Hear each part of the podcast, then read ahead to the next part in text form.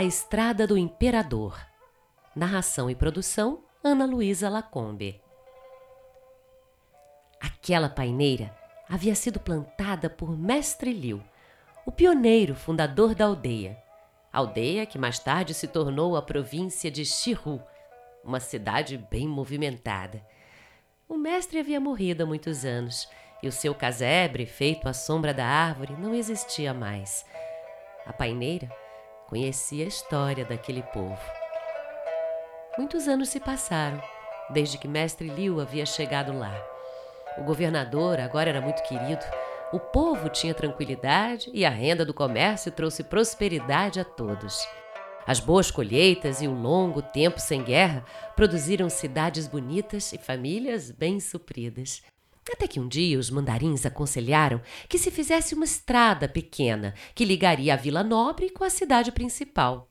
Lauli aceitou de pronto a ideia. Realmente estavam precisando de uma estrada, mas acrescentou ao projeto um capricho pessoal.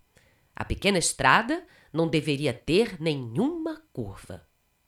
Bom, a região era muito plana e o trajeto curto. Ninguém se opôs a este requisito. A ideia do imperador era tornar a província famosa em todo o império por construir a única via da China absolutamente reta. Hum. Ocorreu que o que parecia simples de fato não o foi. Antes do início da obra, os engenheiros discutiram muito, até concordarem com o desenho final. É, ora porque a estrada cortaria a fazenda dos parentes de um mestre de obras, ora porque o traçado prejudicaria o comércio de um outro empreiteiro ou de algum de seus parentes, e assim, não sem muitas discussões, finalmente se elegeu o curso definitivo da estrada. Bom, se fosse possível fazer uma curva aqui ou acolá, a maior parte dessas discussões teria sido evitada. É, porque nesse ponto algumas velhas amizades já tinham se abalado. E assim, quando começaram a construir a estrada, ah, diversos contratempos surgiram. Uma rocha, é, que não seria um transtorno se pudessem fazer uma pequena curva contornando. Mas, como não era possível, teriam que destruí-la. Depois uma lagoa, depois um barranco inesperado. E assim, o que parecia uma obra simples, de fato teve um custo muito maior que o normal. Tudo devido à exigência de não poder possuir nenhuma curva. Os trabalhadores amargavam terem que se desdobrar apenas por um capricho do governador. Ah, mas a grande revolta deu-se quando o mutirão chegou à enorme paineira de Liu. Toda a província amava aquela árvore que, antes que se percebesse, veio a estar exatamente na linha de construção da estrada, que agora já estava bem adiantada.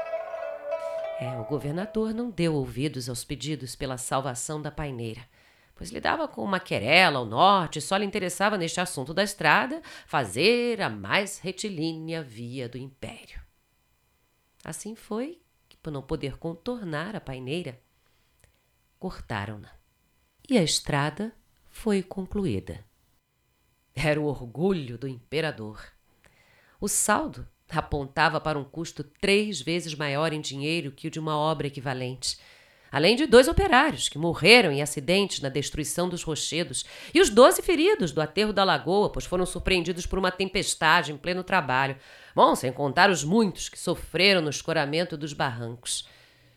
É, mas o grande custo emocional foi que muitos dos campônios sentiram-se humilhados pela derrubada da paineira de Liu. Até hoje, os idosos choram quando se lembram dela.